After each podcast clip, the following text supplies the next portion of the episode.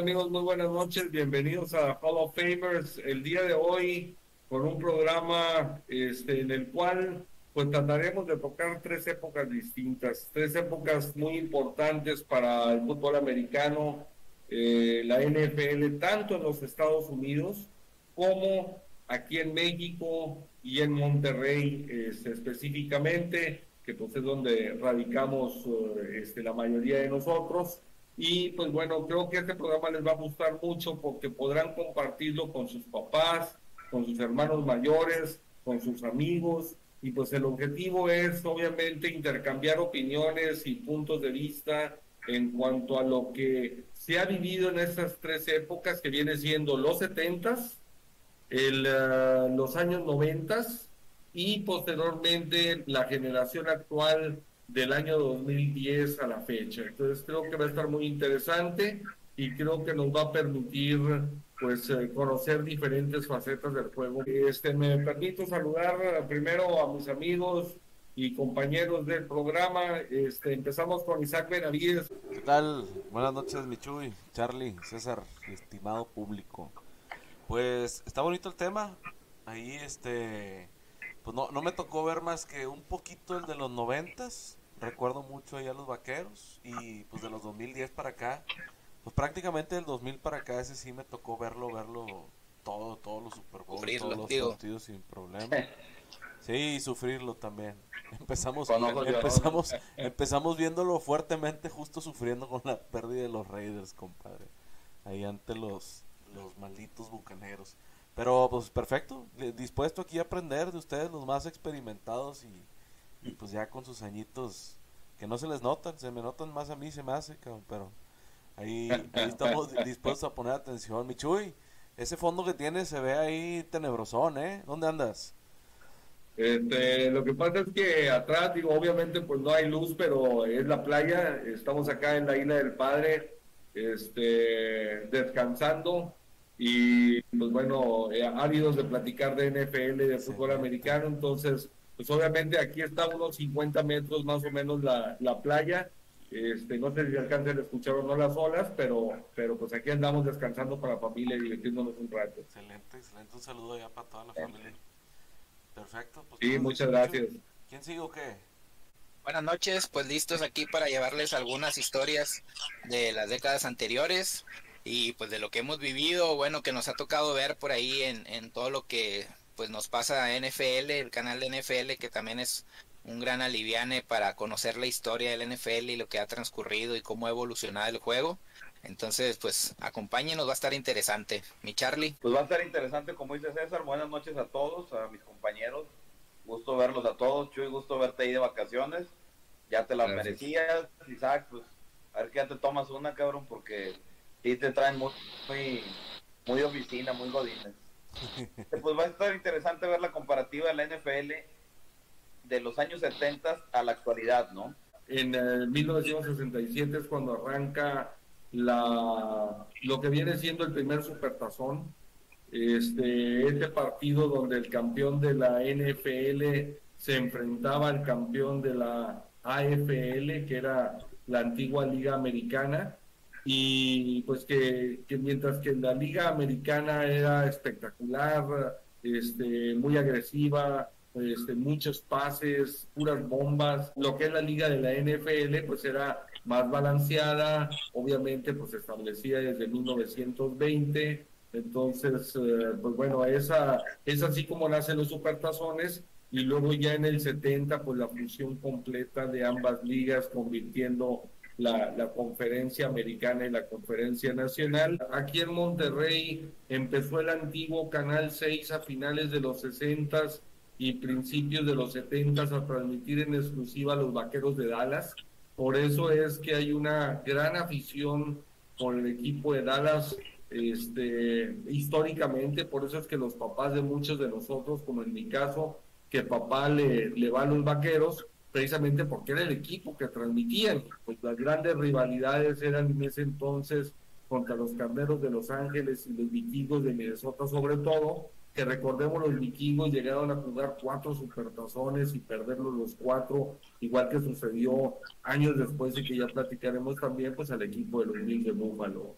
La antigua liga en los 70 también empieza por allá este, en el 71, si no mal recuerdo, los juegos de lunes por la noche y obviamente eso pues ocasiona un boom tanto en los Estados Unidos con esos partidos que empezaban a tener alta audiencia como pues obviamente en México fueron entrando primero al mismo canal 12 y posteriormente al canal 3 de Monterrey que, que se transmitían los partidos. En aquel entonces aquí en canal 12 transmitía, bueno, primero en canal 6 llegó a transmitir Fernando Bonroso, un padre, este, después entró con él Víctor Cerrato, y este, a finales de los 70 ambos eh, se fueron a Televisa México. Llegaron a principios de los, de los 80 Jorge Berry, uh, y, y, Toño de Valdés, junto con el equipo de, de, Fernando Montoso y de Víctor Cerrato. Acá en Monterrey pues transmitían este, Francisco Morales T, que, que en paz descanse, y José Juan Martínez Chávez. Entonces es así como, como nace a nivel de difusión del fútbol americano en general y de manera este, pues amplia, eh, tanto en Monterrey como, como en, ah, en México en general. Y por eso es que la afición por los equipos populares de los 70, ¿sí? estamos hablando pues de los delfines de Miami, los Raiders, los vaqueros, los vikingos y los carneros en la, en la nacional y en la americana pues la dinastía monstruosa de los acereros de Pittsburgh y la cortina de acero, que, que pues obviamente este, fue la que, la que dominó principalmente los, los años 70. Y Carlos, tú que, que dices como que una parte de los 80, pues más o menos un contexto de, de, de lo que viviste en eso y cómo disfrutabas de niño el fútbol americano. Era bien raro cómo empecé a disfrutar el, el deporte, ¿no? Yo, de cuenta, empecé por Canal 28, hoy TV Nuevo León, donde estaba Fernando Bonroso. Me tocó vivir la rivalidad de Gigantes de Nueva York contra 49 de San Francisco. Eh, los vaqueros de Alta todavía tenían una racha en picada. Entonces estaban metiendo mucha televisión de San Francisco en, en Canal 28. Eh, creo que eran dos partidos, el de las 12 y el de las 3 si mal no recuerdo, a lo mejor me, me gana la, me falta memoria para el momento. Si eran dos, ¿verdad? Era lo que ahorita es en Televisa, lo ves en Canal 28, entonces era lo emocionante. Eh, ya después de ahí, pues la voz de Don Fernando es histórica. Eh, ese me lleva durante un buen trayecto hasta que se empieza a comercializar en Televisa, se empieza a comercializar en TV Azteca y se va perdiendo lo que era TV Nuevo León o Canal 28 las transmisiones desaparece por un tiempo Fernando Bonroso, pero mis mejores transmisiones de niño fueron con Fernando Bonroso. Creo que Televisa en ese momento ya trae directamente los vaqueros de Dallas y TV Nuevo León o Canal 28 traía 49 gigantes un poquito más sorteados. De hecho, por ahí de los, o sea, bueno, yo empiezo 87, 88, después del, del Super Bowl de Bengalíes contra Niners. Entonces, al principio dices, bueno, pues ahí estoy viendo la historia de Montana, ¿no? Y te va gustando. Eh, me toca un momento por el 90-91, no recuerdo bien, que precisamente en Canal 28 tuve ese, ese flachazo donde, donde desde aquí soy, aquí me quedo, ver un juego de, ver, un juego de nieve con los colores verde y amarillo los empacadores de Green Bay, con Dan Malkowski de, de coreback y, y Sterling Sharp de receptor, si mal no recuerdo entonces me empecé a idolatrar un chorro a Maikowski, a los Packers, pese a que los pasaban eh, nulamente en la televisión, solo para enterarme que al año siguiente Maikowski se lastima el tobillo y entra un chamaco llamado Brett Favre y de ahí pues me aviento toda la toda la historia, ¿no? Y yo creo que pues eh, todos tenemos y les quiero preguntar a mis compañeros, ¿cuál es el momento que te hizo flash y que digas, este es el equipo que me va a acompañar toda mi vida, ¿no? A mí fue la nieve y ver los colores de Green Bay, que a mis compañeros Raiders y a ti, Chuy, ¿cuál fue el momento que dijiste, esta es mi camisa y con este equipo me voy? Yo la tengo bien clara, a mí fue viendo los... Entré a jugar ahí en Águilas cuando estaba en sexto de primaria Y ahí ya me clavé, ahora sí ya de lleno con el fútbol americano. Antes veía ahí de repente a los vaqueros, a Green Bay, a, Denver, ahí con mis tíos, porque todos son bien vaqueros y otro le va ahí a, Green Bay. Pero mi papá le iba a los Raiders, pero pues no, o sea, yo, yo nada más de repente veía ahí en una carne asada un partido. Entré ahí Águilas a jugar y pues dije, ah, pues le voy a los Raiders, pues vamos a ver qué pedo. Porque pues ya le iba a los Raiders, o sea, no iba a escoger otro equipo nada más así por moda. Y casualmente estaban jugando chido, era cuando estaban con Rich Gannon y con el Chucky, que este fue el año que, que nos tocó contra Patriotas, que no pasaron para llegar al, al Supertazón por la Talk Rule. Pero pues es que toda esa temporada, o sea, y, y todo eso, lo que fue la Talk Rule, o sea, fue otro... O sea, ya, si, si viviste eso y ya te quedaste ahí, o sea, ya no te vas a mover de ahí de los Reyes. O sea, ya, ya.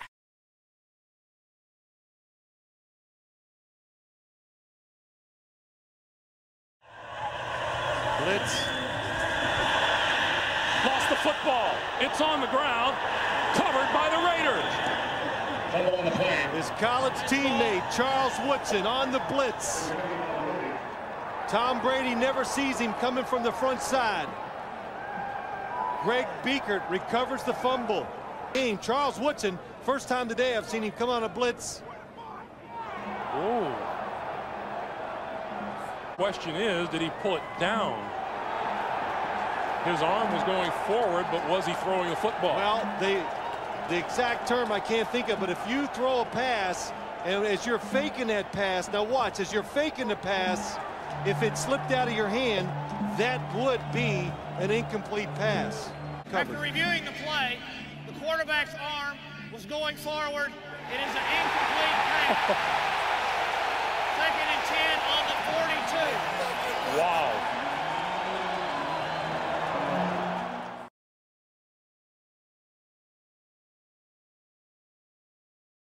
Ni modo. Y el año siguiente llegamos a Supertazón y te gana el que era el coach de nosotros. O sea, ya, güey. O sea, ya de ahí todo ha sido una debacle y hasta la última temporada buena que tuvo Carr, que iba para MVP y luego se le rompió la pierna.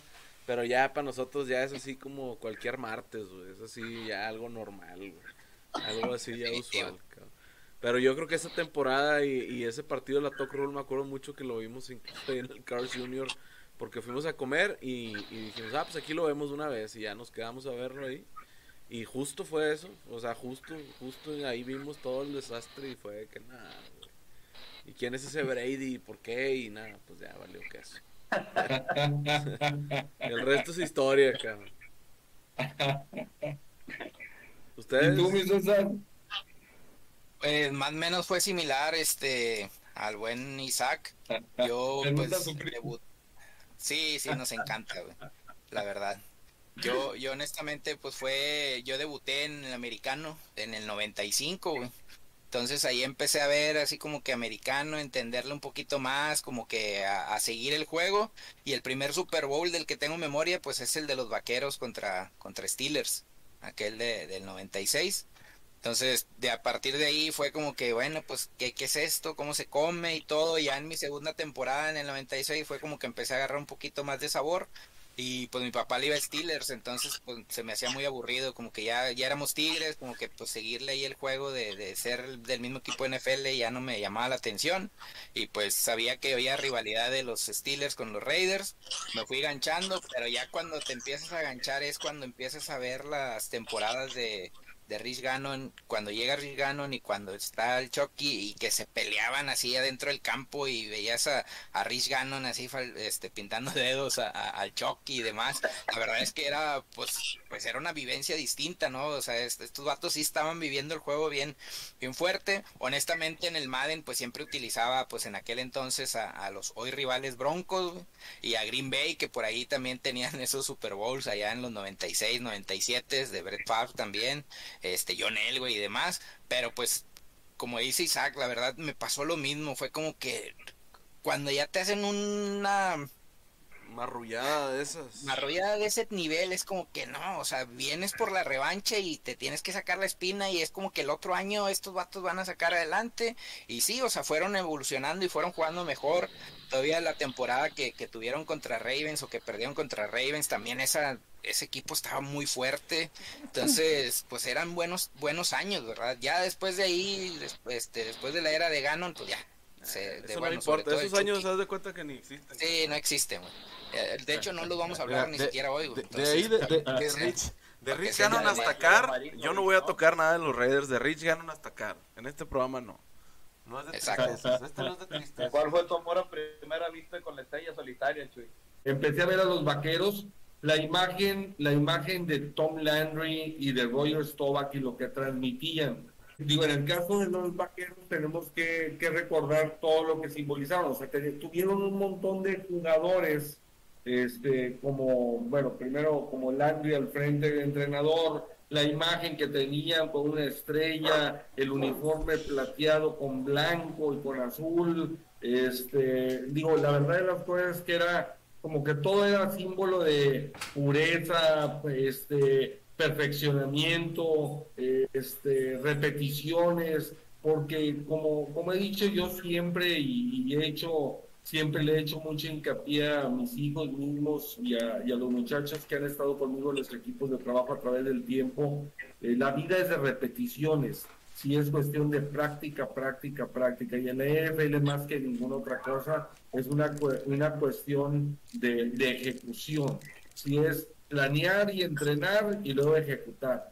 Y entonces los vaqueros, y tenían una, una mente maestra como Tom Landry, que, que este, hizo la formación flex. Recordemos aquello, cómo, cómo era artístico verlos incluso llegar a la línea de golpeo y, y ponerse en down y luego, o sea, hacer los pasos distintos para poder arrancar la jugada. Él regresó la, la formación escopeta que allá se había usado como en los 50 o algo por el estilo. Entonces, todo lo innovador, todo lo innova- muchas innovaciones del juego surgen este, en los años 70. Y no nada más, como dije, con el supertazón, la realineación de las de las conferencias, los nacimientos de las conferencias, la llegada de los bucaneros de Tampa Bay y los halcones marinos de Seattle a la liga en el 76. Entonces, eh, todo, todo eso, todo eso este, empieza a surgir. Hubo las primeras pruebas de repeticiones instantáneas, eh, eh, o sea, eh, hubo bastantes evoluciones del juego. En ese entonces eran 14 partidos, sí, este, ahora ya vamos en 17. Entonces, eh, este, eran temporadas de 14 juegos que, que la meta era llegar a mil yardas por tierra. Sigue siendo, entre comillas, la misma meta ahorita y estamos hablando de tres juegos más y estamos hablando de pelados mucho más atletas. Claro, pero ahora Claro. hay muchos más pases. Ahora Claro, hay muchos hay más pases que antes. Es correcto, es correcto. O sea, ahora es un juego mucho más aéreo que, que antaño.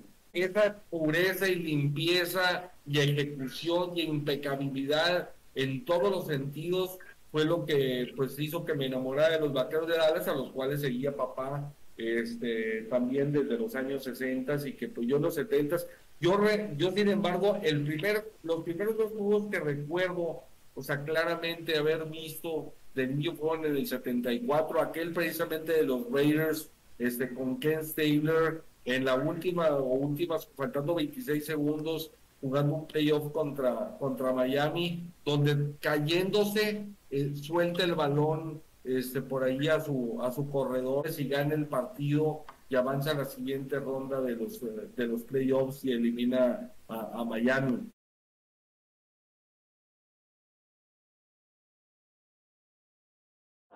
35 seconds left. First and goal for Oakland. They trail 26-21. The promised land is eight yards away. Branch to the left against Stuckey. Voletnikov to the right against Foley. That's a pass to Stabler. Looking, looking, looking. He runs. He's at the 15. He throws. It is a touchdown Raiders. Touchdown Raiders. I can't even see the receiver. Clarence Davis. It looks like Clarence Davis. He's being mobbed. Stabler was hit as he threw. He was falling down. Stabler threw the ball in a loop. I still can't tell. Is it Davis? I thought it was. It is a touchdown. Everybody in the booth, yes, here it is. Davis got it. Everybody in the booth believed with me it was Davis, but he went down in a heap of tackler. The conversion is good. But now there are 26 seconds left, and you and I know what 20 seconds, 26 seconds means.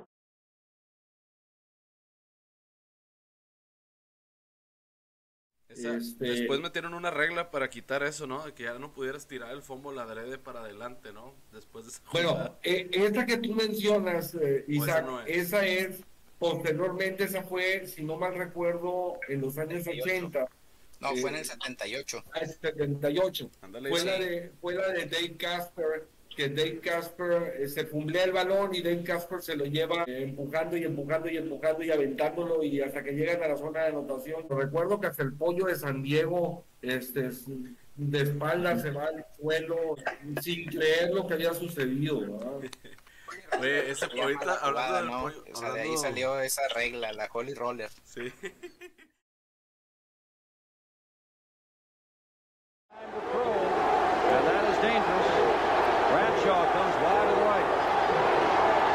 Bradshaw wide to the right.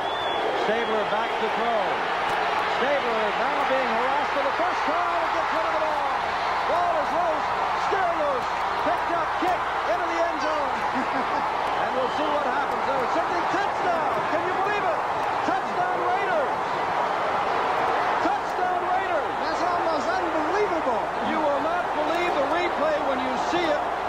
The ball was ruled not a forward pass, but a fumble by Stabler, which should have given the ball up. But it was kicked around and wound up in the end zone. There is no time left on the clock. They've still got to kick the extra point.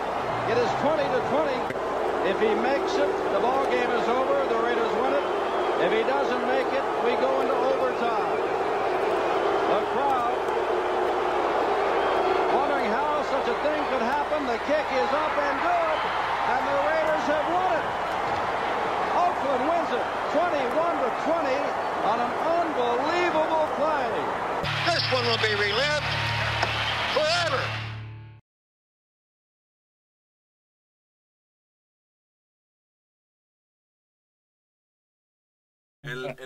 San Diego, hablando del pollo de San Diego, güey, no tiene nada que ver con los intentos ni nada, pero a cómo me dio miedo, cabrón, porque una vez vinieron a jugar al Estadio Sultanes, cuando yo estaba bien chiquillo, güey, y lo vimos ahí el pinche pollo, y mi tía, ay, voy a saludar al pollo, y el pinche pollo vino a agarrarme, y, la verdad estaba bien gacho, cabrón. Y me acuerdo, pues yo tenía como 3, 4 años, güey, pero me acuerdo mucho eso del pinche pollo de San Diego, güey. Era, era Mets contra Padres, si mal no recuerdo. Sí, Era el sí. 2000, de hecho, ¿eh? ¿El qué? Era el 2000. ¿Fue en el 2000? Mets contra Padres en el 2000. No, es que no, no pudo haber sido en el 2000, güey. Tuvo que ser antes. güey. 2002, algo así, ¿no? No, mucho antes, güey. Yo estaba bien chiquillo, güey. Yo en el, en el 2000 ya tenía 12 años, güey. Ahí le busquemos. Al rato lo Creo buscamos, al cabo que es de 96, béisbol, ese no 97. importa, güey. Pero bueno, sigamos con la. NFL entonces. Pues el pollo de San Diego se va de nylons cuando los Raiders hacen la jugada que estábamos mencionando ahí que va a meter el Chuy.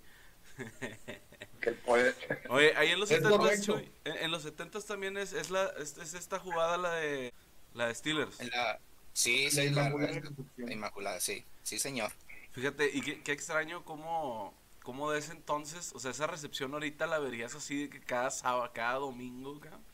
y ahora, o sea, ahora tienes que ver recepciones como las de Odell Beckham, eh, de, de Andre Hopkins y estos que, estos pelados que, que pues ya parecen malabaristas y, y, bueno, al final que platiquemos de los 2010 para acá, sea, el cambio, o sea, es brutal, no demerita para nada lo que se hacía anteriormente, pero es, es, es curioso cómo jugadas que llegaron a ser como estas que acabamos de mencionar, icónicas, pues a lo mejor ahorita si las ve alguien que acaba de empezar a ver la NFL, pues, pues le da igual, ¿no?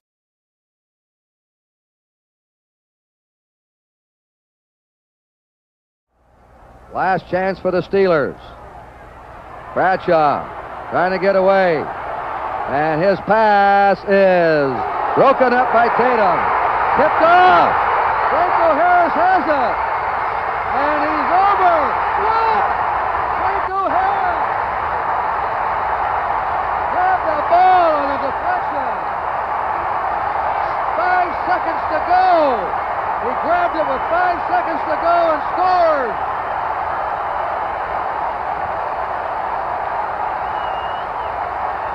When you talk about Christmas miracles, here's the miracle of all miracles. Watch this one now. Bradshaw's lucky to even get rid of the ball. He shoots it out. Jack Tatum deflects it right into the hands of Harris. And he sets off, and the big 230-pound rookie slipped away from Warren and scored.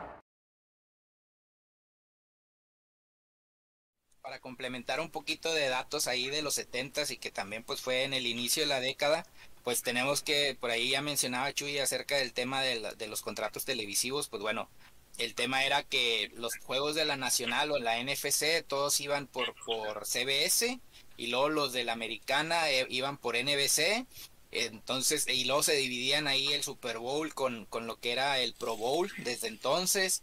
Eh, pues hablar del 70 pues era cuando tenían 26 equipos, empezaban así a moverse las reglas que hoy vemos, eh, hoy en día los vemos muy naturales, pero antes no existían. Por ejemplo, pues el hecho de tener nombres en las playeras o en los jerseys, ¿no? O sea, eso se, implementó en los 70. s metieron también, digo, algo que pues ahorita lo vemos muy normal, pero pues en ese entonces el reloj se metió también como que el reloj oficial del campo también iba de la mano, o sea, con el de los árbitros. Entonces, todo ese tipo de cosas fueron implementando, incluso en los 70 pues es cuando fallece Vince Lombardi y se cambia el nombre del, de, pues eran los primeros Super Bowls, entonces se cambia, el, el, era el Super Bowl Trophy, pues ahora es el Vince Lombardi Trophy, ¿no? Entonces todo este tipo de, digamos, de datos, hoy los vemos así, o por ejemplo eso del reloj, lo vemos muy no, normal, pero pues es lo que te habla de la liga que ha ido evolucionando y cómo ha ido evolucionando cada, cada, pues, pues cada etapa o cada época incluso lo que decía Chuy también por ahí cuando ya tenían la parte de la repetición instantánea. Entonces todo esto fue cambiando y fue evolucionando los juegos también que eran 14, pues dentro de los 70 pues yo creo que digo, para el, ahora sí que para los contemporáneos, así como de, de, del buen Chuy, pues de nuestros papás en nuestros casos, eh, abuelos, pues también te habla de las grandes rivalidades que hubo entonces, ¿no? O sea, tampoco es, agarres vuelo, eh, tampoco agarres vuelo. No, pues es que pues uno cuando ya empiezas a ver cómo inicia todo, pues la verdad es que te vas ganchando bien duro y pues, Antes no le dijiste mis abuelos, güey. No, no, no, no, por eso dije, por eso dije, los contemporáneos de Chuy, ya tú pones ah, la edad que quieras, compadre. Entonces, como, como, dicen ustedes, la primera repetición instantánea fue el esfuerzo de un jefe de árbitro, un director de arbitraje, donde dijo, oye, puedo hacer mejor la liga eh, basándome en la televisión. Entonces él se va a un lunes por la noche a un Cowboys contra Bills, algo así, y él empieza a cronometrar ahí de que, pues, cuánto tiempo le quito al juego si reviso las repeticiones, ¿no? Entonces él empezaba a ver de cronometrar y la intentó implementar hasta el Hall Salón de la Fama del 78, que creo que es un Delfines contra alguien así, ¿no? No recuerdo el nombre del otro equipo, pero lo empiezan a implementar y le empiezan a echar las ganas de que va a suceder. Lo que pasa es que la tecnología en ese momento era no muy buena y era muy cara implementarla, ¿no? Entonces la NFLA renuncia, pero en los 80 ahí ya la empiezan a implementar en unos cuantos juegos, ahí por el 85, la empiezan a desarrollar, los dueños les encanta la idea, la empiezan a adoptar, este, y empiezan a ver la evolución del juego, cómo pueden ayudarse en ciertas formas con la repetición instantánea. Creo que para los 90 ya empiezan a meter 96, 97 los retos, este, que el árbitro de abajo tome la decisión y que no sea necesariamente la cámara de arriba para eh, el referee de que ve la repetición que tome la decisión y la mande al campo. Claro, de entrada ahorita que comentaba, por ejemplo, César, este, que hablaba de Vince Lombardi. Vince Lombardi termina su última temporada, creo que fue en el 70, si no mal recuerdo, con los Pieles Rojas de Washington en ese entonces estaba ya el presidente Richard Nixon, presidente de los Estados Unidos, y Richard Nixon incluso llegó a asistir a algunos partidos a las gradas, a ver este, a los Piles Rojas, y se decía que incluso Richard Nixon le hablaba a Vince Lombardi y a veces hasta se atrevía a decirle algunas jugadas o algunas alineaciones o a quién poner. Son de las anécdotas que se, que se platican de Lombardi y de, y de la política en aquel entonces. Las controversias siempre eran de repetición de, de dónde puso los pies el receptor, ¿no? Eh, y ahí estabas viendo los milímetros eh, gracias a la repetición instantánea. Pero ¿cuáles eran las decisiones controversiales que ustedes vivían en sus épocas, ¿no? que decían, oye, esta era la duda, ¿no? Ahorita, ahorita, si se acuerdan de alguna, nos, platican, ya sea Isaac o, César también, pero de las que a ellos les haya tocado ver o de las que hayan escuchado algo. Yo de entrada, la primera que me acuerdo polémica en cuanto a que si fue o no fue pase completo, fue aquella donde Petro elimina a los petroleros de Houston gloriosos aceleros, petroleros de Houston que, que dejaron muchos seguidores tanto en Estados Unidos como acá y que después se convirtieron en los titanes de Tennessee. Pero, pero en el juego de, entre ellos ya en la postemporada, pues eh, este, una gran temporada que había tenido el equipo de, Houston y queda eliminado después de una jugada controversial donde Mike Renfro, que, que, después jugó con los, terminó con los vaqueros de Dallas, si no mal recuerdo, jugando por ahí una temporada, este, agarra, jugando en Pittsburgh, un pase donde claramente se ve en la repetición que, que arrastra los dos pies dentro del campo, completa el pase y debió de haber sido la anotación que, que si no mal recuerdo ponía en ventaja a los petroleros sobre los aceleros pero, pero bueno, pues esa fue una, una decisión equivocada en el arbitraje.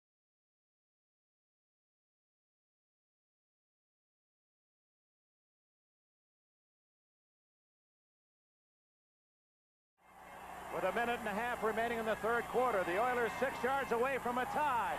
It is Renfro, touchdown, or is it? Out of play. A late call. The official did not make any signal, and now apparently has said no touchdown. The officials are meeting now. They're trying to get the players out so they can talk about it. They may have to get a decision from Jim Tunney. Well, we're going to see it on the replay, and we'll be able to decide whether or not Renfro got his feet down in time. It was a tough call, and this might be a spot where an instant replay would be important.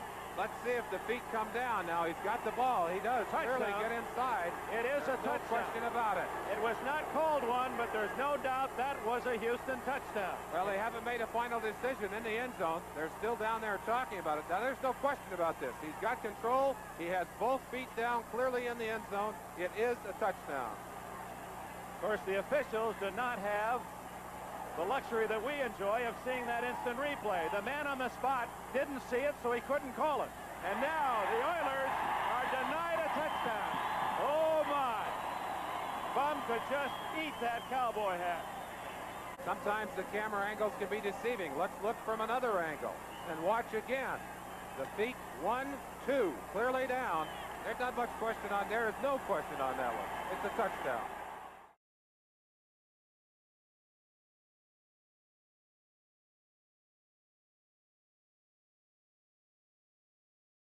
Qué decisión los marcó. Creo que Isaac la quitó Krul y, y César, no sé, o sea, qué dudas. En, yo me, yo me acuerdo mucho de, de, una de Arizona contra Pittsburgh, güey. Que creo que fue San Antonio Holmes, ¿no? Que la agarró, pero que al, la neta no pisó y se las dieron. Y con eso valió que eso ahí el equipo de, de los Pájaros Rojos, que es un equipo que, que le tengo estima. Tengo familia allá en Phoenix y no sé, también ahí siempre me cayó bien el, el buen Fitzgerald y pues nomás no se les hizo. Isa, ¿qué, qué posición jugaste en, en, la Fine? ¿Era todavía Fine? Yo jugaba, yo dobleteaba al principio este, a la defensiva y a la ofensiva y luego después dobleteaba de receptor y de free safety. Ya cuando le entendía más al pedo. estaba chido porque era Free Safety fue la que más me gustó y ahí me quedé ya las últimas temporadas porque me, gustaba más poder tener la visión del campo, leer la jugada, bajar, subir, interceptar, estaba más chido, la verdad. Yo este, quiero compartirles mi jugada controversial, lo que me acuerdo así de las que, que me marcaron, sobre todo por eso de que pues, eran mis primeros años viendo el americano y fue la de, ahorita Chuy hablaba de los petroleros, Bueno, ya cuando dejaron de ser petroleros hubo la jugada aquella de los Titanes contra los Bills de Búfalos, si se acuerdan el, el, el milagro en la ciudad de la música. La que aventaron el pase hacia atrás. Sí, en un regreso de kickoff, esa jugada, o sea, fueron demas, para mí fue demasiado tiempo en el que se repeticiones y repeticiones y repeticiones y hoy ves la jugada y honestamente es muy difícil decir que se equivocaron. O sea, es como que ay, no hay un ángulo así al final del día que te diga que sí se equivocaron. Obviamente todos nuestros amigos Bills, ellos dicen y juran que estaba adelante, ¿no? Que el pase fue lateral, o sea, hacia adelante, no fue lateral. Entonces esa fue una jugada muy, muy controversial de las que, de las primeras que me acuerdo. También la que decía Isaac, pues fue muy memorable. Eso, pues por lo que les decía ahorita, pues mi papá le va a Steelers, entonces por ahí estábamos viendo Super Bowl y demás. Entonces esa de, Titanes y sobre todo que los Bills venían, pues ahora sí que pues, en, bien encaminaditos. Entonces, pues fue muy sorprendente y fue muy, o sea, el tema de ir abajo aventarte esa jugada de cruzar el balón todo el campo de lado a lado, no, fue una cosa de locos, la verdad.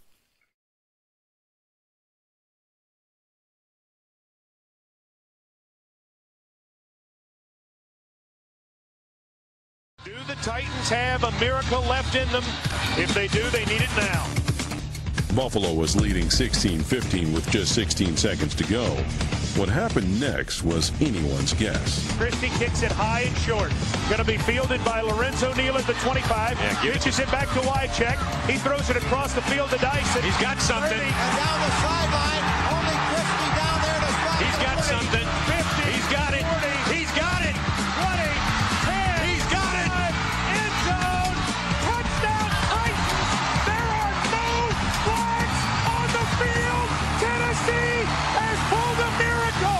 Luckett.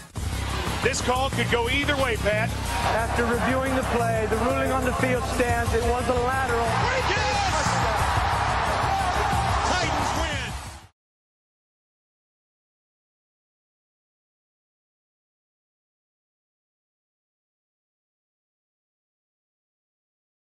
Pues esa rivalidad también, recordemos a mediados de los noventas, que también hubo un partido de, de petroleros contra Búfalo, que regresa Búfalo con Frank Reich al frente, este, que había entrado a reemplazar a, a Jim Kelly y, y, que, y que regresa de un 35 a 3, si no mal recuerdo, a, a ganar 41. posteriormente. Así es, digo, un partidazo impresionante, también de los juegos ya memorables y todo ese ya de los años de los años 90.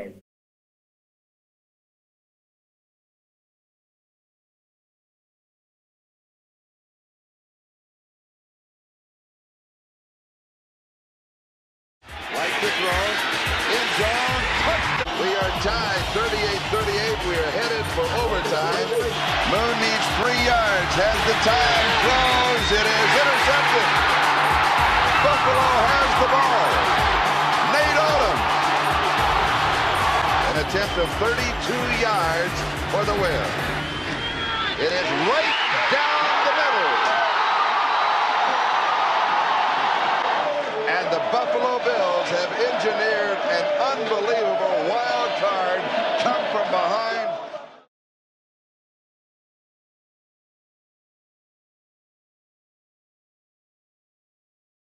No César, ¿qué, qué, tú en tu posición que jugaste en general, o hablando de las líneas ofensivas y defensivas, qué cambios este, son los que más te han llamado la atención o crees que han afectado o beneficiado el juego?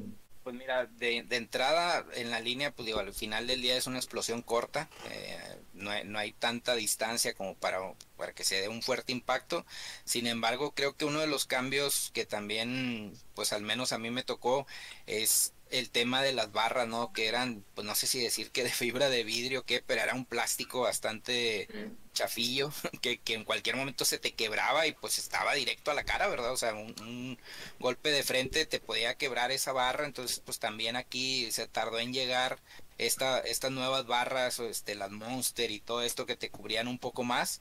Entonces creo que eso es una parte importante. A mí me tocó dobletear, igual que Isaac, pues en aquellos tiempos dejaban dobletear, hoy en día ya no te dejan dobletear, salvo que sea cuarta, cuarta oportunidad de equipos especiales. Entonces, pues eh, igual jugaba de liniero ofensivo y liniero defensivo y en realidad pues yo creo que en el tema de, de las líneas no ha cambiado mucho eh, eh, en el sentido de las reglas del, del uno a uno, pero yo creo que lo que sí ha cambiado mucho es el, el preparar a jugadores especialistas en ciertas jugadas, o sea, ahí ves más jugadores, oye, pues es primera, pues mete los gordos pesados, ¿no? En la defensa, oye, pues mete los pesados para que te bloqueen, eh, para que te cubran los huecos más bien y que si es corrida, pues que no los muevan, ¿verdad? O sea, que se cubran bien los huecos y al contrario, cuando ya sabes que es un tercero y largo, pues metes al pass rusher que, que es más rápido, es más ágil, que va y presiona al coreback, entonces en ese sentido, pues yo, yo siento que es lo que ha evolucionado un tanto eh, la NFL, igual a la línea ofensiva, lo que se ve normalmente, pues oye, en un goal line cuando metes la ofensiva, pues metes doble ala, que son terminan siendo no son Tyrens, sino más bien es, son tackles que se ponen en la posición de Tyrens, entonces le metes poder y metes bastante peso para, para ganar la yarda. Y pues por otro lado, pues lo que sí ha sido importante y ha ido evolucionando hoy en día, pues son estos castigos de, de pegarle al, al, pasador, ¿no? De rudeza al pasador. Que, que, eso yo creo que es muy importante, cómo ha ido evolucionando y entiendo el sentido, porque al final del día, pues, digo, hemos platicado el, el tema de, de, que el coreback, pues al final del día es el que siempre va a pasar el balón por sus manos en cada jugada ofensiva, entonces es el de más valor o el de más importancia para cualquier franquicia, quieras o no, sea bueno o malo, al final del día tu coreback titular es al que más debes de proteger. Entonces, en base a eso, pues se ha evolucionado mucho la liga, pues esto de tener tu, tu tackle especialista del lado ciego también ayuda un chorro, por eso también es de los mejores pagados. Entonces, en ese sentido, yo creo que es como ha ido evolucionando la liga. De, de hoy en día, pues el tackle izquierdo es el, más el mejor pagado de la línea o el del lado ciego y el coreback es el mejor pagado del equipo normalmente, ¿no? Entonces, pues yo siento que así es como ha evolucionado de los noventas a hoy en día y, y, pues les digo, pues es, es entendible porque quieres proteger el espectáculo y quieres proteger a tu activo más valioso, ¿no? Que es el coreback. Ahora hablando un poquito de los especialistas y me gustó mucho el tema que tocaste, ¿no? Recuerdo cuando yo empiezo a ver todo equipo tenía que tener su, su coreback de, perdón, su corredor y su corredor de poder. Y era obligatorio tener tu corredor de poder. A lo largo de estos años y estos últimos, claro. los corredores de poder han ido desapareciendo, cabrón. Es una, para mí es una especie, una especie en peligro de extinción porque pocos utilizan ya un corredor de poder. Generalmente eh, hacen el movimiento a línea normal la cerrada para que salga a hacer una función de corredor de poder o metes más hombres en la línea, como bien dice César, un doble en la cerrada para eh, vaya directo el corredor sin un corredor de poder. Entonces, ¿cómo ha evolucionado es, la liga? Es, este, fíjate, ese, ca ese cambio, hay unos equipos que todavía utilizan, por ejemplo, San Francisco tenía ya el Yushik, que de hecho venía de... Este, Reyes también usaba corredor de poder hasta hace algunos años. Y yo creo que se transformaron esos jugadores que eran corredores de poder en tight ends los que podían atrapar bola. Porque ahora se necesita ser mucho más versátil como corredor. Y a lo mejor como corredor no te conviene un corredor tan pesadote y que atrape bola. Pero sí te conviene de end para que te haga función de bloqueo y aparte pueda salir a atrapar. Entonces probablemente ahorita los ends serían el equivalente en cuanto a físico y destreza Correcto. que pudiese ser un corredor de poder que atrape que atrape bola. Y pues la verdad es que te va mejor como Tyrant, la verdad, en la liga, que como un corredor de poder especializado nada más en, en eso. Yo te diría que el último, así de los últimos años, el único que yo veía como un, un, un perfil más similar al de un, un corredor de poder. Fullback, es, no, es, que es lo, como la posición que, que el, el, yo bueno, llamaría. Ándale, un fullback que realmente no era fullback, que era corredor realmente, este halfback también lo metía, o sea, era, era el, el de todas las yardas, era el, el Jerome Bettis. Ah, bueno, yo diría que Jerome Bettis. Michael, yo, yo pensaba ah. que Michael, compadre. Pues pudiese ser. También. Estamos hablando de que en los 70 todavía había un Kansas City o una Miami que utilizaba tres corredores atrás. Sí, este, entonces algo que, que pues ya nada más ellos permanecieron usándolo durante, durante parte de los 70 pero, pero después desaparece, se baja dos y ya después, bueno, pues como dice Isaac correctamente, llegan los alas cerrados y, todo cambia. No sé en tu caso, Isaac, este, hablando de, la posición, la parte de atrás, o sea, la zona profunda, tanto los esquineros como los safeties, este, fue lo que mencionaste ahorita, ¿no? Sí, sí, sí, que, habías jugado esas posiciones. ¿Cómo, cómo este, ves la evolución de los noventas que, que empezaste a, ver o disfrutar los finales del fútbol americano con, con, la época actual? O sea, ¿cómo ha evolucionado esa o qué cambios principales has visto? Yo, yo creo que mayormente, este, bueno, de entrada, para hacer un corner en esta liga hoy por hoy, tienes que estar en, en, la élite así prácticamente del equipo en cuanto a tu atleticidad y, y, reacción y lo demás. ¿Por qué? Porque el cambio no tuvo que venir realmente por la defensiva, tuvo que venir porque los receptores pues cada vez son mucho más rápidos, más ágiles y, de otro tipo de peso también, porque súmale que antes los receptores eran como los ligeros del equipo, o sea, ahora ya tiene receptores como Julio Jones, como lo fue en su momento, este, pues, bueno, ahí tienes también a, AJ Brown, que ahora van a estar en el mismo equipo, Megatron también, o sea, ya tienes monstruos que son ágiles, pesados y, y, que atrapan balón, y que no son Tyrants. Y luego ahora súmale que te tienes que preocupar por el Tyrant también de que vaya profundo. Entonces, ahora ya los corners, pues ya no son nada más así el, el chaparrito rápido del equipo, que todavía son pues bastante más compactos a comparación de los receptores, porque si fuesen más altos seguramente serían receptores en vez de ser corners, o sea, desde college, desde, desde la universidad, de lo que quieras. Entonces dicen, oye, pues tú eres muy bueno y te vamos a poner, pero entonces pues en la, en la defense, porque pues tienes reacción, tienes esto, pues atrapas balón, corres, esquivas y puedes seguir a los receptores. Pues sí, pero te mandan al baile con la, con la, con la que nadie quiere bailar, o sea, prácticamente les toca la chamba más difícil no tanto al safety, sino al, a los cornerbacks, yo creo que sí cambió mucho. Y si me voy todavía a otro cambio que hubo en el backfield, la parte de los linebackers que bajan a la línea y que hacen cobertura de pase desde la línea o desde atrás, pues eso no, eso no lo veías, este, pues ni siquiera en los noventas todavía, o sea, hasta ya los 2005 más o menos empezaron por ahí a, a llegar los, los híbridos de, de, los linebackers que bajan a hacer edge y que aparte se abren a cobertura por pase, pues ya, o sea, estás, estás exigiéndole a la defensiva prácticamente que todos sepan hacer de todo. A diferencia de la ofensiva, que yo creo que a los que más les ha cambiado la exigencia es al corredor, que ahora le piden atrapar y salir también en, ruta, y al end, que ahora se le exige mucho más en la parte de las recepciones pero igualmente no le pueden perdonarlo de parte de los bloqueos. Entonces, pues ahí, hace cuenta que fueron las posiciones las que tuvieron que cambiar, fueron eh, justamente esas. Y súmale que ahora no le pueden pegar al coreback. Pues ahora tienes que aguantar más rato todavía la jugada, más larga todavía. Y ahora hay corebacks que corren y que salen y se salen de la bolsa. Y pues cada vez está más, está más, pues está más difícil para la, la gente del backfield, la neta.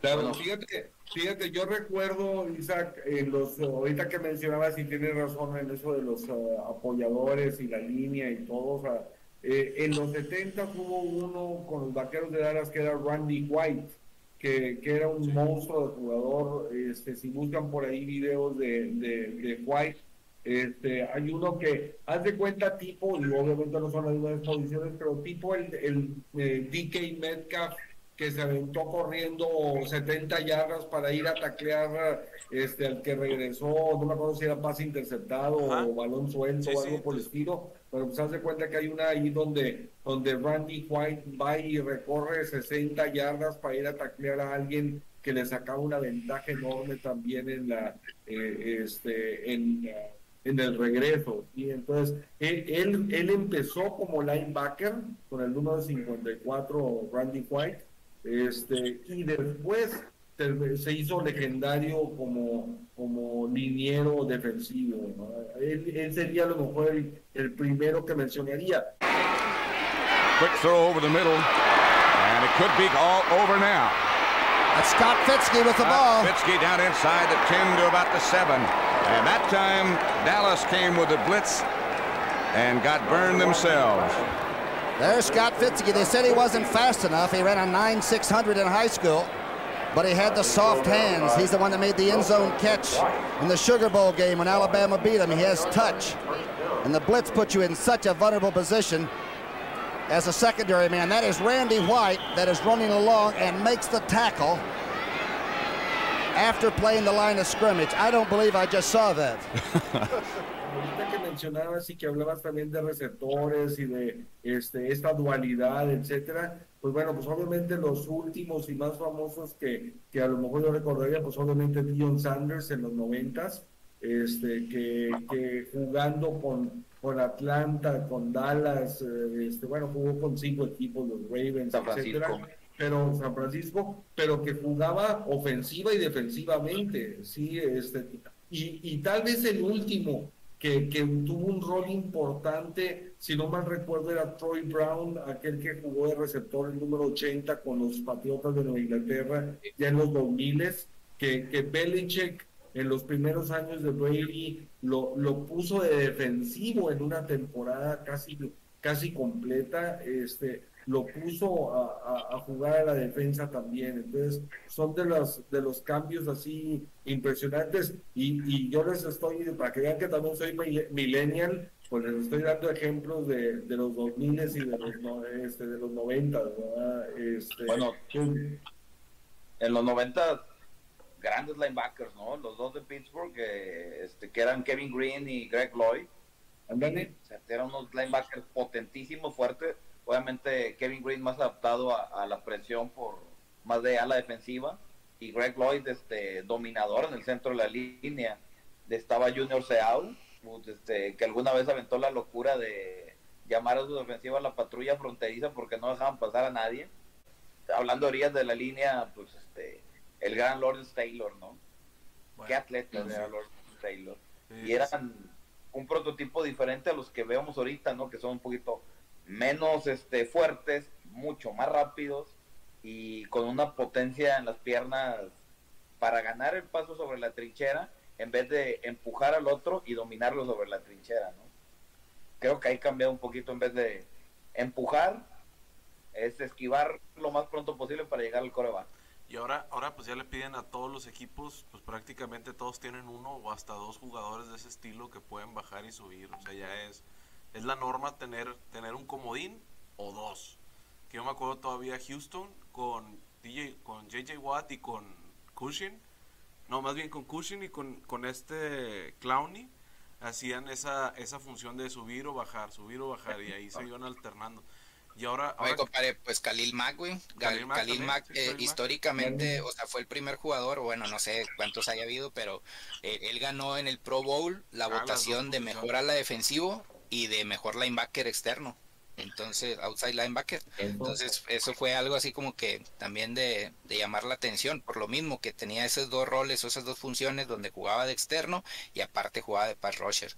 Ahora, complementan también un poquito el tema de lo que ha sido la evolución en la secundaria pues hemos visto también como jugadores que iniciaron como corners, como Rod Goodson el mismo Charles Goodson, iniciaron como corners tops, pero terminaron su carrera por la misma, el, el IQ de juego los lleva a que puedan jugar de free safety porque ya te saben leer muy bien toda la ofensiva, te, te cubren muy bien el campo, conocen perfectamente las zonas, entonces esa evolución también les ha ayudado de que ya saben que a lo mejor no te van a durar toda la vida de corners por la misma exigencia que decía ahorita Isaac de que los receptores están a full, entonces se van de safeties y te hacen otras funciones. En, en temas de los safeties también, hoy en día, eh, la NFL de hoy en día también te pide un safety con un perfil de ciertas características que te permita ser rápido y fuerte y de buen tamaño para cubrir a las alas cerradas, o sea, a, la- las alas cerradas de la ofensiva, pues en realidad necesitas otro tipo de jugador, ot- otro tipo de funciones, pues porque ya encuentras en alas eh, alas ofensivas que, que saben bloquear, pero aparte que corren, tienen cuerpo de, de, de ala, ala ofensiva, pero te corren rutas como un receptor abierto normal, o sea, yo creo que pues me acuerdo de la por ahí una polémica que se hizo con Jimmy Graham, no sé si recuerden cuando estaba con los Saints, eh, el tema era su renovación de contrato y él, oye, pues si a mí me pones más del 50% de los snaps por fuera, me quieres pagar como Tyrant, o sea, en, el tabulador de Tyrant, no, pues a mí ponme como receptor abierto, pues siempre me pones abierto. Entonces fue uno de los temas por los cuales se fue de, de, los Santos y pues ya después bueno a, la baja, ¿no? Este también, mi César, este, muchachos, en la otra fecha importante allá en el 94 que empieza el tema del tope salarial este, 34.6 millones de dólares fue el primer tope salarial. Ahora que ya estamos rebasando los 182 este, millones de dólares para, cada equipo. Y con esto, a lo mejor si quieres tú eh, entrar al tema del, del eh, CAP, este, César, y, y, a lo mejor Isaac nos puede también mencionar cómo esto amarra o, genera el desarrollo a lo mejor del fantasy, este, que, digo, cada uno de ustedes pues eh, domina mucho ambos temas. Y pues, eh, pues en realidad lo que yo recuerdo, sí, digo, ahorita que, que dabas el, el tema o de cuándo inició el tope salarial, yo me acuerdo mucho, o por ahí en pláticas así, ¿no? De, la raza, ¿no? De que, oye, es que los patriotas son los más tramposos y que siempre manchados y demás. Pues ya cuando te pones a ver históricamente los equipos que, que han hecho trampas, pues yo recuerdo haber leído algo ahí de los, de los Broncos de Denver que eran así como que los primeros equipos como que o no se ajustaban al tope salarial o más bien no les importaba y brincaban el tope salarial y si tenían que pagar multas pues eran penalizados y demás que después se fue adecuando de manera que hoy en día es o cumples con el tope salarial o cumples con el tope salarial. Incluso eh, hay penalizaciones si después de dos o tres años no cubres el, el 90% o más del 80%, ahí no recuerdo bien el porcentaje, pero si los, los equipos dicen, oye, ¿sabes qué? Pues me, me sigo quedando con un coreback baratito, la defensiva pues baratita, no tengo playmakers así que les pago mucho, entonces cubro y reparto el, el, el, tope o reparto el salario entre todos así más menos parejo. Eh, y no cubres el 80%, no cumples más del 80% del, del, del sueldo, del tope, te castigan, o sea, es como que, bueno, pues te lo van tumbando. Y así también a su vez, pues es, bueno, ya cumpliste más del 90, 95, tuviste por ahí bajas de, de agentes libres y demás, bueno, eso es como que te dan, el siguiente año te lo compensan y dices, bueno, como el año pasado no gastaste digamos, te gastaste el 95, pues es 5% que no pudiste gastar, pues ahora súmaselo a este año, ¿no? Entonces, pues ha sido bastante bueno. La, la NFL es hoy en día la, liga que no te permite ese impuesto o ese esa sanción del al lujo o al pagar sobre el tope salarial como a lo mejor sí la NBA que pues si brincan el tope salarial pues por ahí van a pagar algo este igual la, la el béisbol entonces, pues yo creo que esa es la evolución que ha tenido también esta parte del tope, ¿no? Que han metido restricciones, restricciones, cada año lo van subiendo, este año pues fue por el efecto del COVID que también todos los equipos se ajustaron, entonces pues es bastante interesante porque de en base a eso, pues tienes que hacer tus planes, no solo, o sea, no, no nada más estás pensando en la temporada actual, también estás pensando en el impacto que vas a tener en los próximos años, ¿verdad? El nacimiento del fantasy, este, Isaac. Pues el fantasy nace por allá de los noventas también, ¿no? Tumba. Porque no, pues en, el programa, bueno, en el programa de historias, por ahí pueden ver un tanto de, de lo que platicábamos de la historia del fantasy. En realidad el fantasy nace en, a finales de los 60 en los 70 por ahí les platicaba que, que inició así como que formalmente esto del fantasy era un grupo ahí de amigos, de hecho de nuestros poderosísimos Raiders que fueron los que iniciaron con esta dinámica de, de, oye, pues vamos a elegir este jugadores, vamos a armar nuestros equipos, este vamos a armar este ¿cómo se llama? nuestra liga, su primer liga fue de que de ocho jugadores y, pues esa parte fue lo de lo del fantasy. Por aquí tengo aquí las, las notas que básicamente era el dueño de un bar donde la, fue tanto el boom de elegir esta parte de, de, jugadores que te representaran o que tú armaras un equipo que, que, cada lunes iban a ver cómo les había ido en las estadísticas. De hecho, así como que pues los primeros rosters fueron de que dos coreback, cuatro corredores, cuatro receptores, metían fullbacks, que en ese entonces pues sí tenía, tocaban más bola, hasta incluso pues metías equipos especiales, de, defensivos, defensivos más bien. Entonces, pues así es como he ido evolucionando, pero no, estamos hablando que el fantasy sí inició en aquellas épocas finales de los 60 y fue así como que se fue fue evolucionando el juego, empezaron ahí los Raiders un poquito celosos porque era como que su liga de 8 y nada más eran ellos, pero después en un bar como que entendieron la dinámica y, le dieron ahí el, el, el, giro y pues empezaron a invitar más raza y no, pues se, se volvió lo que hoy es en día, ¿no? O sea, ya estás hablando que hoy en día el fantasy, la evolución del fantasy, pues en en los ochentas, este, por llamar de alguna eh, época, pues estabas hablando de 500 mil participantes, o sea, hoy en día estás hablando que son más de 60 millones de personas que juegan a nivel mundial eh, este este tipo de liga, ¿no? Este, pues ahora sí que deporte o competencia eh, ligada a la NFL. Claro, también pues todo esto viene a, base del internet también, ¿no? Y, y, de, y del tracking ahora sí de las estadísticas al alcance de cualquiera de nosotros y en la parte, o sea, empieza por web y ya ahorita pues prácticamente pues todos lo usamos en el celular y ya pues no hay, o sea, tú lo puedes tener y ahí tienes toda la información que quieras tener y ya la misma liga ya te pone ahí automáticamente cuántos puntos hizo tu jugador, ya no te tienes que preocupar más que de asomarte a ver cómo va en el partido y qué, qué lograron hacer, pues de que ahora en vez de ver un partido, pues ves muchos partidos. Entonces, y los puedes ver incluso a la vez, por ejemplo, en el Red Zone, mucha gente que juega fantasy prefiere ver el red zone que ver cada uno de los partidos. Si no está jugando tu equipo, pones el red zone y estás esperando que hagan puntos tus monos. estás ahí nomás esperando como, pues es, es un juego. O sea, participas de alguna forma en el partido porque pues ahí estás tú también metido y sin tener que hacer apuesta en, en alguna casa de apuestas, pues tú mismo ahí con tus compas y con los jugadores que ya tiene cada uno. Históricamente, George Blanda fue el primer jugador que te platicamos en el programa anterior de ahí de historias, fue el primer jugador seleccionado.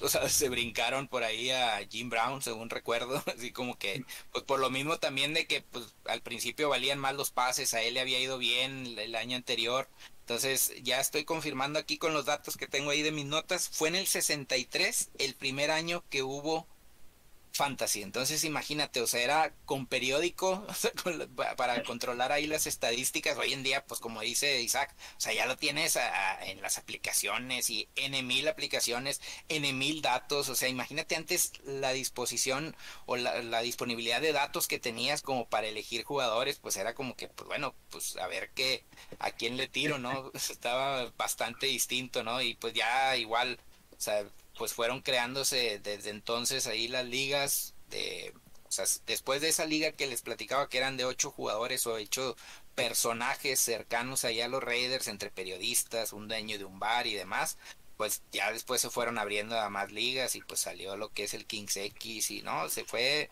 haciendo de, de salió de Oakland, de un bar de Oakland y fue abriéndose a nivel nacional, ¿no? En Estados Unidos.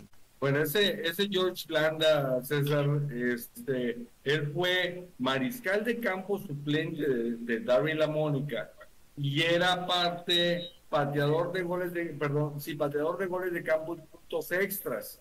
Sí, este, George Blanda se retiró a los 48 años de edad.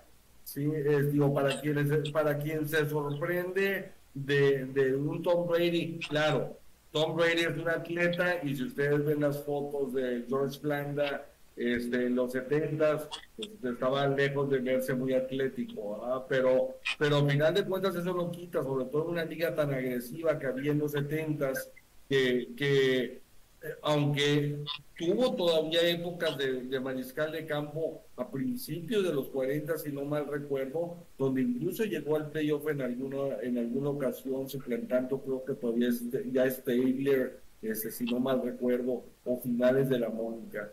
Este, pero, pero sí fue un jugador también eh, este, histórico. A los 48 años de, de edad se retiró, se retiró Blanda.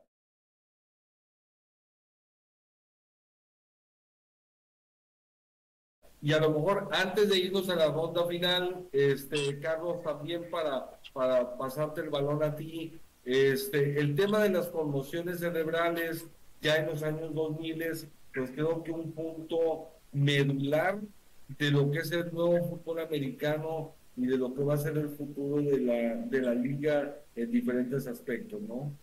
Bueno, las conmociones cerebrales vienen de, de los mismos golpes que los compañeros se comentaron las lesiones en el cuello, la forma de tacleo y cómo lo han cambiado. Pero el origen, irónicamente, de muchas de las cosas que hemos hablado el día de hoy, bien todos los orígenes de los 70, ¿no?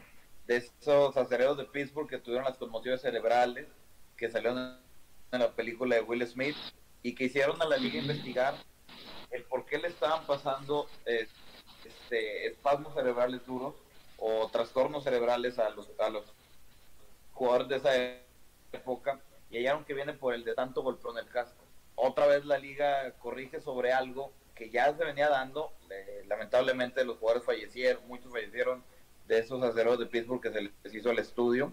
Pero la liga ha ido evolucionando para proteger cada vez más al jugador de un espectáculo más dinámico y obviamente la longevidad y salud de los mismos este, jugadores, ¿no? Claro, el cambio, el cambio en las reglas es lo que ha detonado también todo esto, este, porque es una, es una lucha constante y yo creo que este es un punto eh, importantísimo y que tiene diferentes facetas, porque por un lado el aficionado, y pasa como, como todo, como aficionado, él quiere ver espectáculo.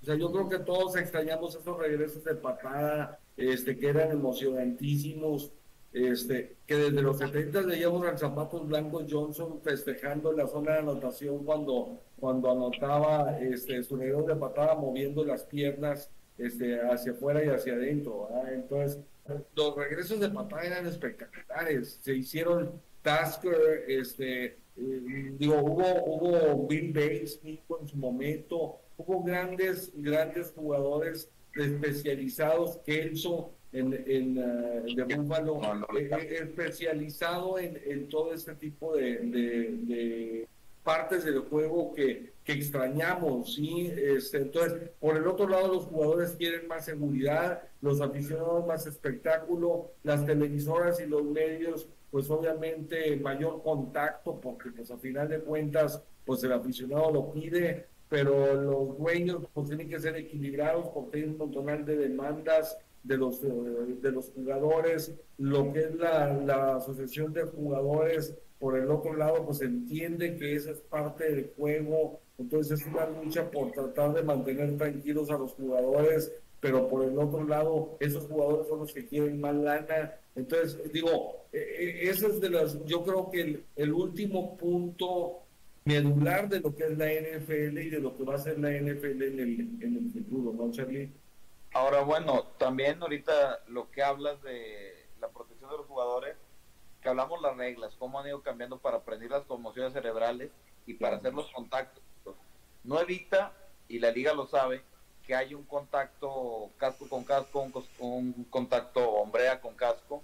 Entonces también los equipos, y es lo que le preguntaba Isaac a, a César, a ti, que cómo han cambiado los equipos, ¿no? Recordamos los cascos estos que comenta Isaac de que son con los colchones amarillos, que te da una forma este, espectacular, que, que, eran cuadritos que te dan así un cierto tipo de suspensión. Después de ahí muchos conocemos los cascos Air, los de la araña, que era este, un poquito más abultado, sí. con, la, con, la, corona tenía... Y se le echaba airecito. Este, se le echaba airecito arriba sí. en una, este, no. en una camarita azul, ¿Eh? que se supone que era más ligero el casco. No, no recuerdo cómo es el bike pero este ya era de los otros ya tenía alrededor de, de, todos lados pero era como o sea como un plastiquito así gris y se inflaba poquito nada más así de que los cubitos por atrás haz de cuenta y ya era casi de hielo seco de un sí, sí súper ligerito y ahora ya lo... estaba bien ligerito eso y ahorita ya no ahorita ya no pesan nada cabrón. y ahora y ahora los cascos ya no tienen esa función antes era amortiguar golpe ahora es repeler el golpe no Estamos claro. viendo la nueva línea de cascos que son un poquito más cabezoncitos de acá arriba, pero lo que hacen es este no amortiguar el golpe, sino repeler el golpe, o sea, empujarlo. Hace un efecto diferente y son los cascos que autorizó la liga de la temporada pasada. Que el mismo Antonio Brown se quejaba del casco hace unos años, que es una historia que también lo juzgaron de loco, lo sacaron de Patriotas. ¿eh? Fue de Raiders, o sea, en Raiders, Raiders? Fue y no iba y que nada, pero fue todo un espectáculo montado por él para después terminar en los Patriotas. Sí, Rogers, Rogers también se andaba quejando de, de cambiar el casco, la verdad, eh, tampoco andes ahí nomás echándole a mis Raidersitos, porque no, alguien me comentó que era y traía su casco así como de gasú, el de los picapiedra. ¿Vamos cerrando aquí o qué, Michuy? De una vez, empezamos tú mismo y Isaac. Pues, ¿qué les puedo decir? De lo que viste. Los, los 70 pudiésemos hablar que fue como la época del deporte así romántica, porque fue donde se sentaron las bases para muchas cosas, pero todavía se permitía, digamos, pues ese, ese, ese picor de como si estuvieses jugando también en el barrio y se prestaba todavía para, para ese sentimiento también en las gradas. Los noventas, digamos que es la era del marketing de, de, la NFL fuerte, donde se afianza como una liga que se ve en más partes, no nada más en Estados Unidos, y que llega en la parte de, este, como menciona, pues simplemente parte de lo, del tope y, y, demás. Entonces, pues ya se le da, digamos, como una forma ahora sí ya de negocio, negocio antes que deporte, que todavía mantiene, pues obviamente las bases de deporte, pero enfocadas prácticamente todas directamente a la parte de negocio. Y ya la parte de los 2010 para acá, pues es la parte de la globalización a través del internet y de los medios digitales y todo lo que gustes y mandes además de la evolución que hubo en los atletas natural por las exigencias de cada una de las posiciones y de los superatletas que estuvieron antes que ellos. Y, hoy en día, pues bueno, pues qué les puedo decir, la liga ya nomás cubre a los corebacks, ya no deja que les peguen ni nada y pues, vamos a tener un montón de puntos para el fantasy por todos lados, menos en las defensivas. Así que abusados. El que siga, ver. Charlie. Pues mira, como bien dice Isaac, ¿no? Y yo, yo lo pinto de otra forma. Eh, los 70 es el fútbol americano bruto, eh, el, el, ¿cómo se dice? Donde inicia el juego de trincheras, donde se inicia la estrategia, donde ve un poquito de, de, más brutalidad en el juego. Y unos directivos eh, y gente que intentó improvisar cambios para mejorar las reglas y las formas de competición de la liga. Estas se adaptaron en gran parte en los 80 como eh, el videoarbitraje, bueno, el, eh, el apoyo del referee en las cámaras, y ahí poco a poco la liga fue agarrando la forma que vamos conociendo paulatinamente hasta estas fechas. El 90, ¿qué puedo destacar? Los 90 ya el juego estaba establecido con, con muchas de sus este, cuestiones que hoy se manifiestan, pero es cuando se empieza a comercializar un poquito más la NFL por medio de los espectáculos en su porque de los primeros es el de Michael Jackson, que empieza a vender un poquito más de espacios publicitarios. Ahí empieza el verdadero marketing de la liga para mí. Empieza a dejar un poquito el romanticismo de los 70s, 80s para empezar ahora sí, estás viendo este deporte atractivo y aparte te, lo vendo de una muy buena manera. Los 2000 este, empieza un poquito el desarrollo de jugadores, eh, empiezan jugadores más rápidos, eh, seguidos, o sea, jugadores que siguieron a los Dion Sanders de final de los 90 vienen los Charles Woodson, vienen otro tipo de cama de jugadores que hacen que la liga vaya evolucionando en la velocidad del juego. Y ya del 2010 para acá ya tenemos el deporte un poquito más establecido en donde es la comercialización muy muy bruta. Este bueno comercialización comercialización de masas en donde ya están las reglas definidas simplemente hace unas mejoras para que el espectáculo llegue a más lados y tenga más puntaje no Creo que para mí son los... Todo nace de los 70 y de la gente que empezó a mejorar el deporte y lo fue implementando durante muchos años que afortunadamente nos han tocado vivir. excelente, excelente, no, sí, sensacional. Este, mi César, ¿tú qué, rescatas? ¿Qué, ¿Qué, ves de todo esto este, que platicamos el día de hoy? Sí, pues de lo que vimos, pues yo creo que es muy importante resaltar lo que fueron los 70, si bien hay historia mucho antes de esa década, yo creo que ahí sentaron muchos precedentes que hoy en día han ido evolucionando y pues de ahí fueron los cimientos, ¿no? De lo que hoy es hoy en día es la NFL. Podemos hablar de temas individuales donde en aquellos años fue la primera vez que, que hubo una temporada de más de 2000 yardas de OJ Simpson, los dos Super Bowls, eh, los MVPs de Super Bowl de Terry Bradshaw también.